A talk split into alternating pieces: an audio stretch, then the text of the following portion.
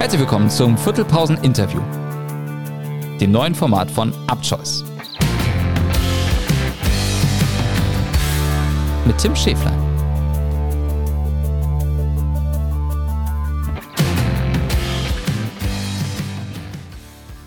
Herzlich willkommen zur zweiten Folge des Interviewformats von Viertelpause im Jahr 2024 und wir melden uns direkt in der Woche nach dem letzten Hallenhockey-Bundesliga-Spieltag und natürlich heißt das auch im Umkehrschluss, dass wir uns in der ersten Woche vor dem Viertelfinale melden. Ihr hört die Folge ja jetzt am Freitagabend, das heißt, das Viertelfinale, das steht unmittelbar vor der Tür.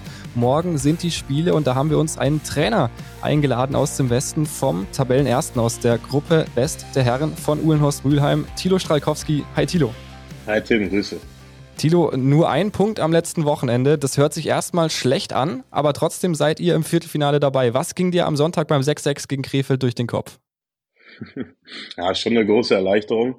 War ja, ja fast bis, glaube ich, im, im, Osten ja in allen Ligen und im Süden, glaube ich, auch nicht mehr so richtig eng, aber im Norden und im Westen ging es nochmal richtig äh, zur Sache und wir hatten zwar vor dem Sonntag noch die beste Ausgangsposition, ähm, weil ja, und zum Unentschieden und Sieg zum definitiv natürlich zum äh, Gruppen Platz eins gereicht haben. Aber ja, mit den Ergebnissen dann aus Köln, die Düsseldorf hochgeschlagen haben, äh, und da wussten wir dann ziemlich früh, dass wir nicht verlieren dürfen, auf keinen Fall in Krefeld. Und deswegen, ja, war ich gestern Abend auch mit einem Punkt aus zwei Spielen extrem zufrieden, was ich sonst wahrscheinlich nicht, nicht so wäre. Lass uns das Ganze doch mal chronologisch angehen. Wir blicken mal zurück vor das Wochenende. Da war der Tabellenstand ja nämlich so: Uhlenhorst Mülheim auf 1 mit 19 Punkten, danach Krefeld mit 16, Köln und Neuss auf 3 und 4 mit 13 Punkten. Das heißt, ihr hattet am Samstag ja eigentlich schon einen Matchball gegen Rot-Weiß Köln und habt das Spiel dann aber 6 zu 9 in eigener Halle verloren. Ein gewisser Eli Masko, der ja auch eine gewisse Vergangenheit hat in Mülheim mit fünf Treffern. Woran hat es an diesem Samstag dann gehapert, dass man gegen so eine eigentlich sehr junge Kölner Mannschaft, die eine vergleichsweise schwächere Runde spielt, dann doch Probleme hatte?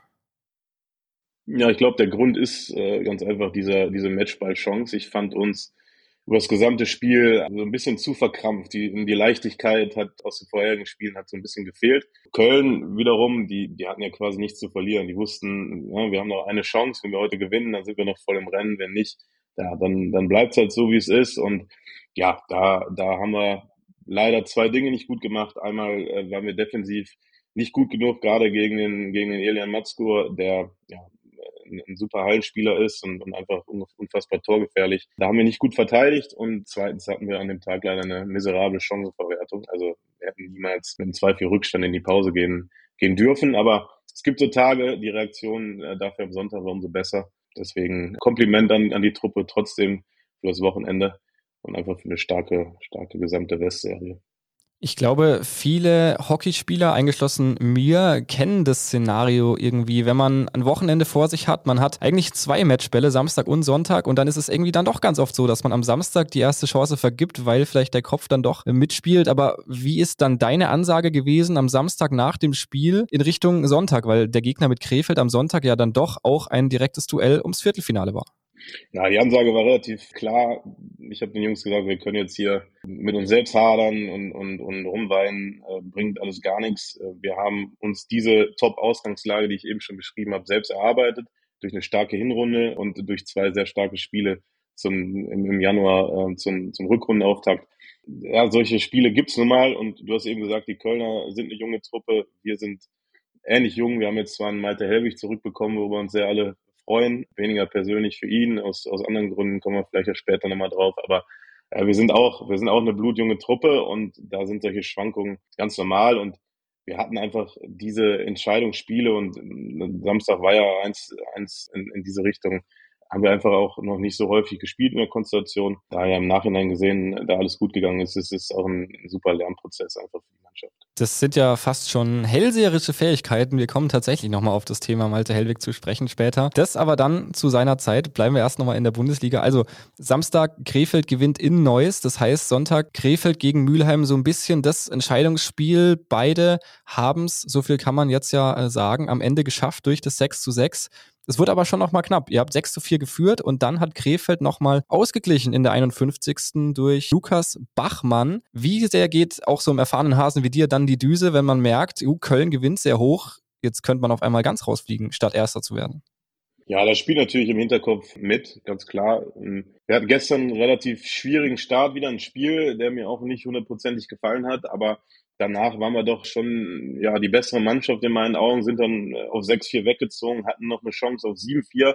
Danach waren wir ein paar Mal unaufmerksam und, und klar, Krefeld musste dann natürlich kommen und musste unbedingt mindestens den Ausgleich erzielen.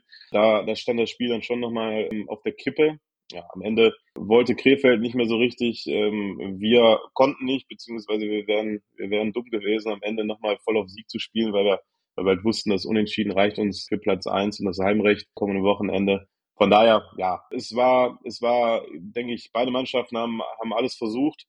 Äh, am Ende war es dann, glaube ich, ein gerechtes äh, Unentschieden und so die letzten Minuten haben, haben mich dann schon ein bisschen aufatmen lassen und dann war relativ schnell klar, dass das Ergebnis so bleiben wird. Lass uns doch gleich mal auf dieses nächste Wochenende eingehen. Erstmal auf die drei anderen Viertelfinalpartien. Da spielt zum einen der Berliner HC gegen den Club an der Alster, der TSV Mannheim Hockey gegen den Krefelder HTC und der HTHC hat die Zehlendorfer Wespen zu Gast. Wer ist denn da für dich ja so ein bisschen der Favorit aus diesen Konstellationen, beziehungsweise welche Mannschaften insgesamt siehst du da im Final Four in Frankfurt?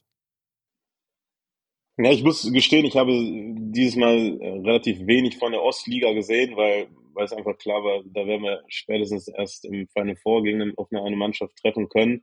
Ich glaube schon, dass HTRC zu Hause der, der klare Favorit ist gegen die Wespen. Berliner HC gegen Alster wird, glaube ich, sehr enges Match. Alster ist eine Truppe, die ja ähnlich wie HTRC sehr wenig Spieler verzichten muss in der Hallensaison. Eine Mannschaft, die seit Jahren eingespielt ist in der Halle, einfach ein gutes Hallenteam ist. Boah, das ist ein absolutes 50-50-Spiel. TSV Mannheim, da in der Südliga habe ich ein bisschen mehr gesehen, auch eine super Hallentruppe, auch mit vollem Kader.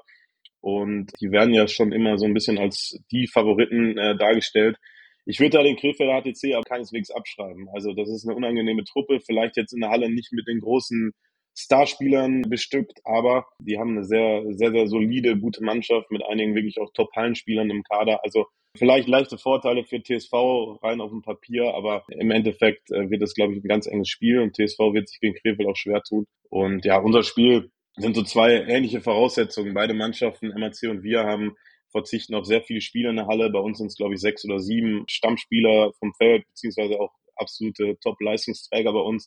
Bei Mannheim ist es, glaube ich, ähnlich. Zwei junge Teams, die gegeneinander spielen. Ich glaube auch ein offenes Spiel. Ich hoffe natürlich und gehe davon aus, dass wir das, das Heimrecht ein bisschen nutzen werden bei uns. Aber bis auf das HTRC Westen-Spiel rein auf dem Papier sind es, glaube ich, sonst äh, drei sehr enge Partien. Ja, du hast es auch gerade schon angesprochen, der Mannheimer HC, euer Gegner am Wochenende, die haben ja auch ganz schön gestrauchelt. Das heißt, hätten die letzten Samstag nicht noch knapp gegen den Münchner SC gewonnen, dann wären die vielleicht sogar auch gar nicht im Viertelfinale oder zumindest nicht in der Partie gegen euch. Woran liegt es aus deiner Sicht, dass dieses Jahr, oder kommt zumindest nur mir das so vor, dass dieses Jahr diese gesamte Bundesliga einfach verdammt eng ist? Ja, absolut. Und das war, das war mir vorher klar, dass es nochmal enger zusammenrückt. In der Halle ist es sowieso schon immer, ja, alleine von der Konstellation her, engeres äh, Gegeneinander der vermeintlich auch schwächeren Teams vom Feld. Wenn ich das mal am Beispiel der Westliga festmache, wir haben mit Rot-Weiß Köln, die noch mehr, ich glaube, denen spielten elf, zwölf Spieler teilweise in der Saison. Hier die Probleme hatte ich, die, oder die Personalprobleme habe ich eben schon angesprochen. Krefeld, ja, relativ wenig Spieler, aber ein paar ausländische natürlich, äh, Niklas Wellen nicht dabei da war es klar, dass so Teams wie bei uns zum Beispiel Schwarz-Weiß Neues, die eine super Rolle gespielt haben im Westen, Blau-Weiß Köln jetzt sogar gestern noch die Liga halten konnten als Aufsteiger, Düsseldorf auch eine offensiv starke Mannschaft. Also es, das war relativ eindeutig, weil die vermeintlichen Top-Teams halt nicht richtig wussten, wo sie stehen zu Beginn der Saison, dass es eng wird. Und beim MRC habe ich ja eben auch beschrieben, ist die genau gleiche Ausgangslage. München auch eine junge Truppe mit vollem Kader dabei, dass sich da an gewissen Spieltagen, ja, dass man sich da schwer tut, ist, ist komplett normal. Das hatten wir auch in der Hinrunde mit einem ganz engen Sieg, zum Beispiel gegen Neues, knappen Sieg gegen Düsseldorf. Also da ist natürlich auch am Ende des Tages immer eine Portion Glück dabei. Aber ja, es ist, es war, glaube ich, es war, glaube ich, den Experten oder den Trainern der Liga frühzeitig klar, dass es in fast allen Ligen, bis auf im Osten, den würde ich mal ausklammern, eine, eine, sehr, eine sehr enge Saison wird. Gehen wir mal noch einen Schritt weiter, rein hypothetisch, wenn ihr das Viertelfinale gewinnt, dann steht ihr im Final Four in Frankfurt und da haben wir eine Frage bekommen über Instagram und die lautet, du hast ja 2014 und 16 selbst als Spieler schon den Hallentitel gewinnen können. Glaubst du wirklich dran, dass es dieses Jahr wieder so weit sein kann? Hm. Ja, bis dahin, bis dahin ist noch ein, noch ein bisschen zu gehen. Ich, der Glaube an meine Truppe ist natürlich da. Also gar keine Frage. Es, es macht aber wenig Sinn, jetzt, jetzt schon von einem Halbfinale, Finale zu träumen. Das habe ich auch über die, all die Jahre und Jahrzehnte gelernt, dass man das möglichst vermeiden sollte. Ähm, das Endziel, klar, wenn man im Viertelfinale steht, will man zur Endrunde, will man sein Halbfinale gewinnen. Das würde für uns dann gegen den Sieger von HTC und den Westen gehen. Also auf jeden Fall auf eine Top-Mannschaft treffen. Und für mich geht es aber viel mehr darum, dass wir es als Team für unsere junge Mannschaft und mit den Spielern, die ich eben angesprochen habe, äh, dass wir es, dass wir so ein Event, so ein Final Four in der Halle, was für mich eines der schönsten Hockey-Events überhaupt ist, in all die Jahre immer war, da wollen wir unbedingt hin. Diese Atmosphäre, diese Stimmung aufzusaugen, das ist was ganz Besonderes, was, was der Entwicklung unserer jungen Spieler ungemein helfen wird. Ob wir dann am Ende den Titel gewinnen können, ja, das, dafür ist es noch zu früh. Wir, wir wünschen es uns, der ganze Verein wird sich, glaube ich, riesig freuen über den nächsten Hallentitel nach 2016. Aber wie gesagt, da halten wir immer den Ball flach und denken erstmal an Samstag und dann. Denken wir mal ein bisschen zurück in die Zeit, als du noch aktiver Spieler warst. Hat sich Hallenhockey verändert, wenn du zurückblickst, jetzt als Trainer und so ein bisschen auch eine Sicht von außen hast? Gibt es da Dinge, wo du sagst, ja, da ist Hallenhockey einfach ganz klar anders geworden über den Lauf der Zeit?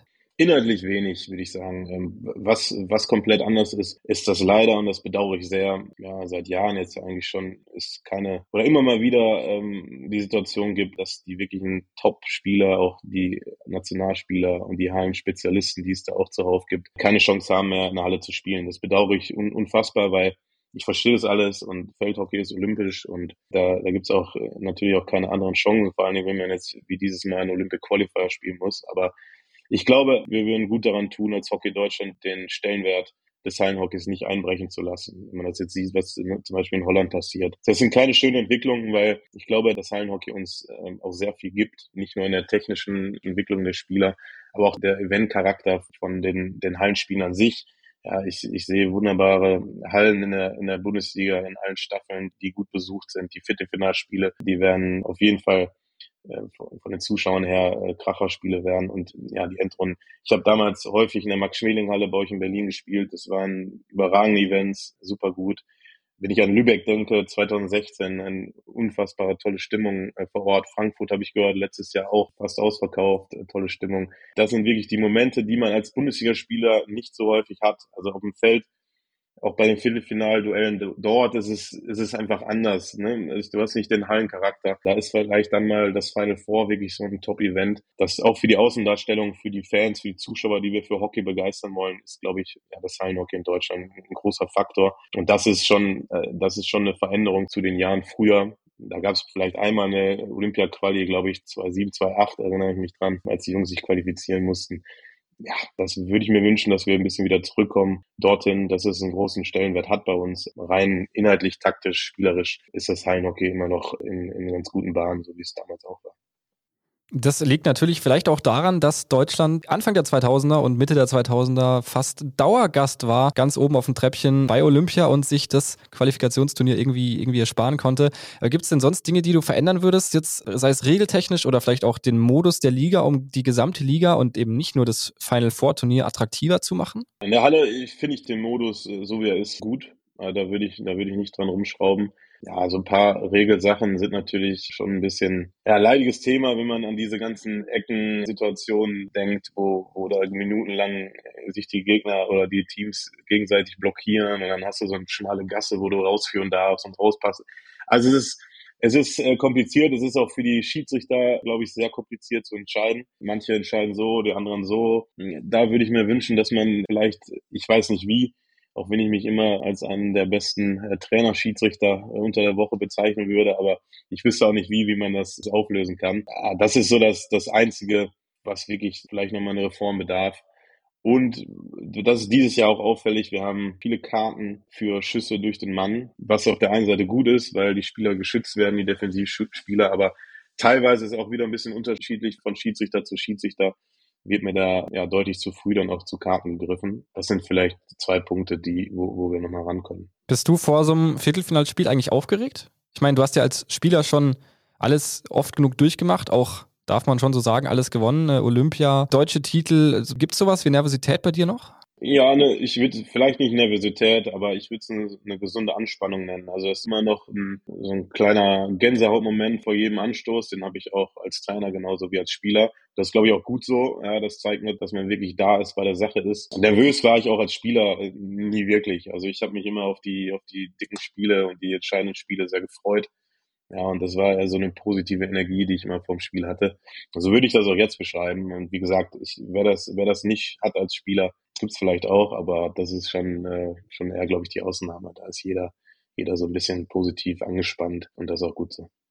Wir können ja noch mal ganz kurz über deinen jungen Kader sprechen. Mir fallen da jetzt ganz spontan Namen ein, wie Malte Hellwig natürlich, aber auch Lukas Henrik Mertgens als die Schlüsselspieler beim HTCU. Ist es aus Trainersicht auch so oder hast du da andere Stützen, die vielleicht gar nicht so in die prominenten Rollen treten, weil sie vielleicht nicht die Tore schießen, aber die trotzdem Stützen sind, wo du als Trainer sagst, ohne die funktioniert meine Mannschaft gar nicht? Ja, absolut. Die haben wir. Wir sind sowieso eine, eine Mannschaft, die sehr über die Geschlossenheit kommt, jetzt gerade in der Halle durch die Konstellation. Wir haben mit Henrik Mertgens einen, äh, einen Top-Hallenspieler und übrigens nicht nur Hallenspieler, sondern auch im Feld. Der Junge hat eine unglaubliche Entwicklung bei uns gemacht. Ich glaube auch da, dass er nach Olympia und ich hoffe da sehr drauf, dass er da auch noch den Schritt näher an den, den A-Kader schafft. In der Halle hat er jetzt schon letztes Jahr in, in Hamburg, oder jetzt vorletztes Jahr, muss man sagen, in, in Hamburg bei der EM genau in Hamburg ähm, hat er schon für Furore gesorgt und spielt da eine super gute Hallensaison. Ist, ist ich glaube, Top, ein Top 2 der, der Torschützen und extrem wichtig für uns. Aber wie du es schon gesagt hast, es gibt andere junge, junge Spieler. Wenn ich an Max Stamann denke, der ist jetzt im letzten Sommer U18 Europameister geworden, der äh, ein unfassbar gutes, äh, gute Hallensaison spielt auf dem, auf dem rechten Verteidiger und Robert Duxcher beispielsweise, der U21-Nationalspieler ehemaliger ist und jetzt immer mehr auch auf dem Feld schon eine immer wichtige Rolle bei uns annimmt. Dennis Holthaus ist, komme ich nicht dran vorbei, ähm, ist wahrscheinlich den meisten immer noch nicht ganz bekannt, hat, glaube ich, nie Auswahlmannschaft gespielt, ist über den Weg der, der zweiten Herren bei uns in die ersten Herren gekommen vor ein paar Jahren, ist absoluter Leistungsträger, Stammspieler bei uns, äh, einer der Innenverteidiger auf dem Feld, äh, jetzt Kapitän in der Halle, unser wichtigster Aufbauspieler und äh, wirklich auch Taktgeber und defensiv unfassbar zweikampfstark.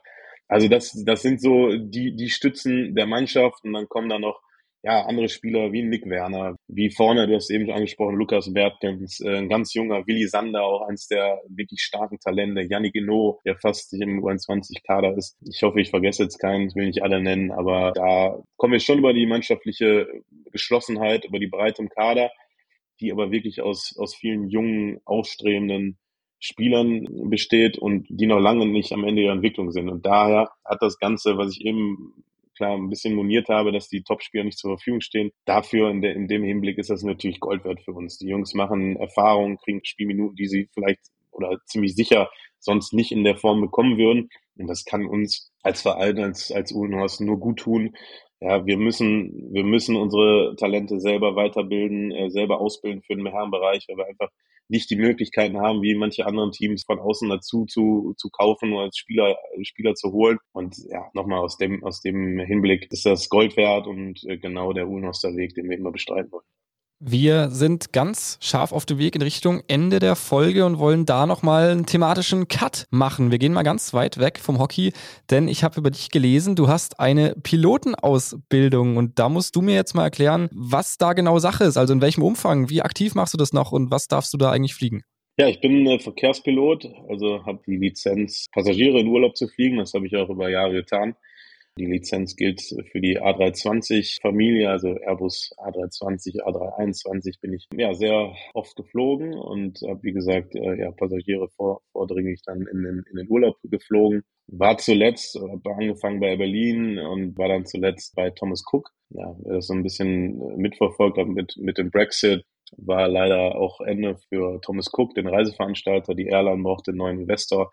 Dann sah es, sah es sehr gut aus für uns. Also wir sind sowieso für Condor quasi geflogen. Aber dann kam Corona und die schwierige Zeit für so viele Berufe insgesamt in Deutschland und auf der ganzen Welt. Schwer betroffen war natürlich auch da die Reisebranche und, und auch wir Piloten. Und dann ist die Firma leider kaputt gegangen. Ähm, ich glaube, ich und neben mir 120 Kollegen waren dann auf einmal ihren Job los. Und ich habe aber bis heute noch immer meine Lizenzen äh, halte sind aktiv. Also ich könnte ähm, ziemlich ziemlich rasch wieder loslegen. Witzigerweise damals äh, in dem in dem Corona-Jahr, im ersten 2020, wurde die äh, Cheftrainerstelle am Ulnos vakant und ich wurde gefragt und ja, der Ulnost äh, Mülheim natürlich immer mein mein Herzensverein war und immer bleiben wird, habe ich dem zugesagt und ja, bin jetzt tatsächlich schon in der in der vierten Saison als Trainer. Macht mir riesig Spaß habe mittlerweile auch den A-Trainerschein gemacht. Ja, jetzt äh, wollen wir mal schauen. Erstmal ja, ist das jetzt nicht Thema eins für mich, weil es ja die, die Aufgaben in der Halle und der Feldrückrunde gibt, möglichst ja, ganz oben anzugreifen mit dem Hockey und dann ja, werden wir alles weiter entscheiden. So mache ich das immer Jahr für Jahr.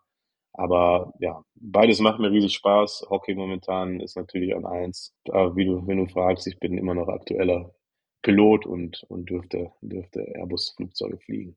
Da muss ich jetzt aber nochmal genauer einhaken, da musst du schon nochmal raus mit der Sprache. Wie ist dann jetzt die Trainerkarriereplanung? Also gibt es da auch weitere Steps, die folgen können nach Mülheim, weiß ich nicht, über nächster Bundestrainer Thilo Stralkowski oder sowas in die Richtung? ja, das, das müssen wir alles mal abwarten. Also klar, mein, mein, mein Fokus liegt auf Unos Mülheim und die erste Herrenmannschaft, weißt du auch. Ich wurde in den Verein hineingeboren quasi. Ich habe trotz vielleicht der eine oder anderen Möglichkeit niemals den Verein verlassen als Spieler bin jetzt als Trainer wieder äh, zurück und die, die Jungs der Verein liegen mir am Herzen. Deswegen ja, ist Ulos immer mein erster Ansprechpartner, das ist ganz klar. Wie die Entwicklung äh, dort weitergeht, kann ich dir äh, wirklich, auch wenn ich es könnte, ähm, kann ich dir, kann ich dir wirklich nicht sagen. Das, das steht noch ein bisschen in den Sternen. Da ist natürlich immer Unos, wie gesagt, mein erster Ansprechpartner. Aber wo die Reise dahin geht, da müssen wir noch ein bisschen abwarten ich kann nur sagen, dass mir das riesig Spaß macht, das Ganze. Ich als Spieler natürlich, ich war, glaube ich, fast zehn Jahre Kapitän der Mannschaft, immer so ein bisschen auch schon verlängerter Arm der jeweiligen Trainer war. Dann, ob da mal was Richtung Nationalmannschaft geht, wäre auf jeden Fall eine coole Sache, als Spieler und als Trainer mal bei Olympia zu sein. Aber wie gesagt, das entscheiden andere und dahin ist der Weg auch noch ein bisschen weit vielleicht und aktuell hat die Mannschaft äh, einen ganz guten Trainer, den ich ja auch noch kenne, weil er als, als Trainer die erste Station bei uns äh, quasi mein erster Trainer war äh, in den ersten Herren. Und ähm, da sind die, sind die Jungs gerade, äh, glaube ich, ganz gut aufgestellt beim Derby. Letzte Frage und die wird vielleicht nochmal etwas kontrovers. Du hast jetzt schon unwissend selbst eingeleitet. Dein Stürmer Malte Hellwig bei der Nationalmannschaft war in Valencia mal wieder im Kader dabei und ist jetzt zum Qualifier mal wieder aussortiert worden. Findest du das ungerecht? Ja, ungerecht ist immer so eine Sache im, im Sport. Das ist, es sind, glaube ich, sehr knappe Entscheidungen, die getroffen werden. Es ist schwierig aus der, aus der Perspektive von außen da wirklich inhaltlich was zu sagen zu können, weil, weil ich bin nicht bei den Lehrgängen dabei. Ich kann nur immer gewisse Einschätzungen der Jungs da zur Kenntnis nehmen. Fakt bleibt, und das ist, glaube ich, auch das Wichtigste für Malte, das habe ich, das habe ich ihm auch so gesagt, bei all der Enttäuschung, die jetzt, die jetzt natürlich groß ist, weil ne, man, man will immer dabei sein und man will vor allen Dingen den Qualifier spielen, wo es ja um die Olympiateilnahme nummer geht. Bei aller Enttäuschung muss man das wieder in was Positives ummünzen. Ja, die Reise bis Olympia und der Weg dorthin ist noch, ist noch verdammt lang, auch wenn es eine, wenn es eine kurze Zeitstrecke ist. Es, es kommt eine Pro League Maßnahme in, in Argentinien im Februar, wo ich sicher bin oder hoffe, dass der Malte dann wieder dabei ist, wie sich wieder zeigen kann. Dann kommt eine komplette Feldrückrunde, ja, wo alles passieren kann. Der Malte ist da, hat sich einfach sehr gut entwickelt im letzten Jahr. Das muss man als positiv sehen. Ist ein, ist ein Top-Bundesligaspieler. Ich hätte anders, ich hätte anders entschieden, bin ich natürlich auch ganz ehrlich ja, wenn ich die Sturmreihe sehe. Aber ich habe natürlich auch die Uhren aus der Brille auf und sehe den Malte auch wirklich tagtäglich, wie er arbeitet, wie fleißig er trainiert, wie er sich einfach zu einem, zu einem Top-Stürmer in Deutschland entwickelt hat, unfassbar torgefährlich, technisch stark ist. Deswegen, ja, da, da habe ich die Hoffnung noch lange nicht aufgegeben und Malte mit Sicherheit auch nicht. Das gleiche gilt auch zum Beispiel für Tim Herzbruch. Äh, da haben wir noch einen äh, wirklich überragenden Stürmer bei uns in Reihen, der sehr, sehr viel Verletzungspech und Verletzungssorgen hatte über die letzten Jahre. Auch ihn würde ich da noch nicht abschreiben, kämpft sich gerade ähm, abermals zurück ähm, hat leider in Südafrika beim Lehrgang so einen kleinen Rückschlag äh, gesundheitlich erlitten, äh, ist jetzt aber wieder ja, ist auch wieder auf dem Weg dorthin, äh, auch äh, vor allem körperlich äh, ja, auf das Niveau zu kommen, was nötig ist für die Nationalmannschaft. Ihm wünsche ich natürlich genauso wie Malte ähm, nur das Beste und drückt den Jungs die Daumen. Und dann haben wir jetzt ja noch gerade zwei Jungs im Rennen beim Qualifier mit dem Moritz Ludwig, ein ganz junger Spieler noch, aber unfassbar Entwicklung auch genommen. Lukas Windfeder als, als Veteran in der Truppe so dass ich natürlich hoffe aus, aus meiner Sicht, dass alle vier Jungs möglichst in Paris im Sommer dabei sein äh, können. Und ich glaube auch, bin überzeugt davon, dass alle vier Jungs in ihren Bereichen der Mannschaft unfassbar gut tun würden, ähm, weil sie einfach Top-Top-Spieler sind. Und davon mal abgesehen, dass Olympia immer das Herausragendste ist für, für einen Hockeyspieler, ist, glaube ich, auch der Austragungsort in Paris unfassbar spannend. Also ich glaube, das wären, ja, ist vergleichbar mit äh, 2012 bei uns in London, einfach eine äh, europäische absolute Weltstadt, gerade für die Spielsportarten und auch den Hockeysport wäre das, glaube ich, äh, ein ganz anderes Erlebnis werden als, als jetzt zuletzt in Tokio und auch in Rio. Da würde ich mich für alle, für alle Mädels und, und Jungs und die, die, die Spieler an sich, würde ich dem, da gönne ich jedem dabei zu sein, weil es, glaube ich, herausragend wird. Aber natürlich hoffe ich, dass unsere vier, die eben genannten, äh, dabei sind. Und ich, ich bin überzeugt davon, dass die Chancen dafür groß sind. Das war die heutige Episode vom Viertelpause-Interviewformat. Thilo Stralkowski bei uns zu Gast. Thilo, erstmal ganz lieben Dank an dich, dass du da warst. Sehr gerne, Tim. Hat mich sehr gefreut. Viel Erfolg und viel Spaß weiter mit eurem Podcast. Liebe Grüße. Ja, viel Erfolg wünschen wir natürlich dir auch im Viertelfinale am Samstag und natürlich auch allen anderen teilnehmenden Mannschaften. Viel Erfolg, viel Glück und vielleicht sehen wir ja dann auch die Uhlenhorster im Final Four in Frankfurt. Ich verabschiede mich an dieser Stelle auf jeden Fall aus dieser Folge und wir hören uns natürlich nächste Woche wieder beim Viertelpause Podcast.